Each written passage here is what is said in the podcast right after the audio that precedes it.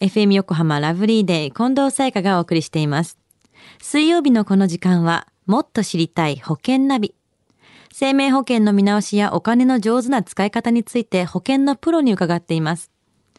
保険見直し相談、保険ナビのアドバイザー、中亀照久さんです。よろしくお願いします。はい、よろしくお願いいたします。さあ、今週はどんな保険のお話でしょうか？はい、今週は先週ちょっとお話をした少額短期保険についてご紹介します。少額短期保険。これはどんな保険なんですか？はい。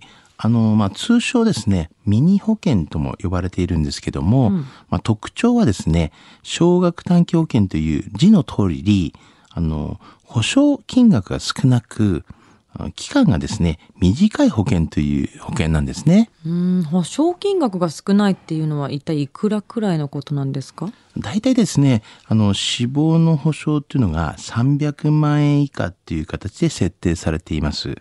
まあ、医療保険の場合ですね、まあ、保証的に言うと、大体えー全額で80万以下っていう形になってるんですね。はい。まあ、その他、あの、損害保険の場合っていうのがあるんですけども、そういうのも大体1000万円以下というような保証にはなってますね。死亡保障300万円以下が少額保険に区分されるのはなんでですか？はい。あのまずですね、参入規制がですね、間違ってるんですね。通常の保険会社っていうのは、金融庁の、まあ、免許制になっているんですけれども、はいあの少額短期保険のこの業者はですね、基本的に財務省による登録制になってるんですね。はい。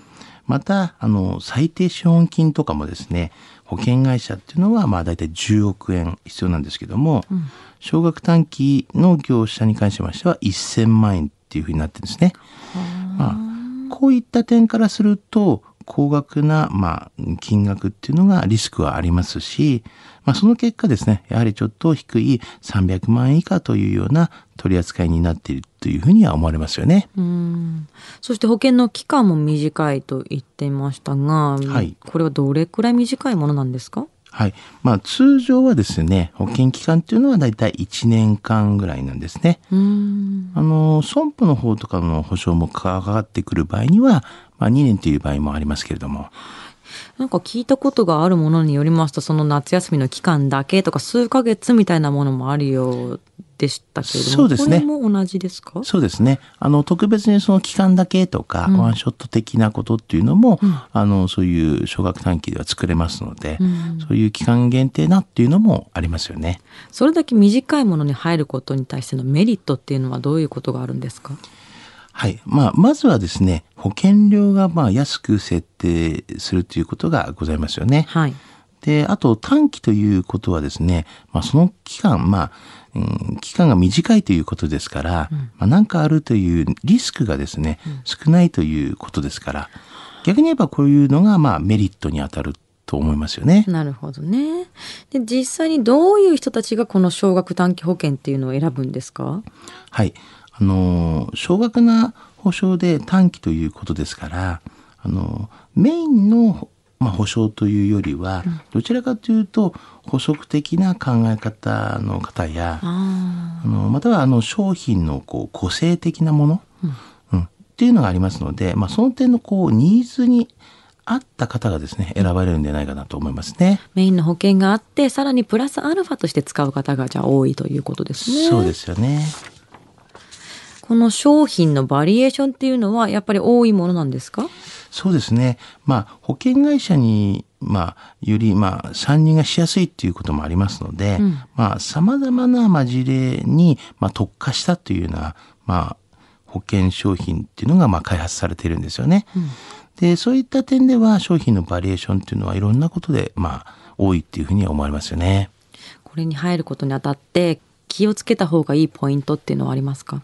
はい。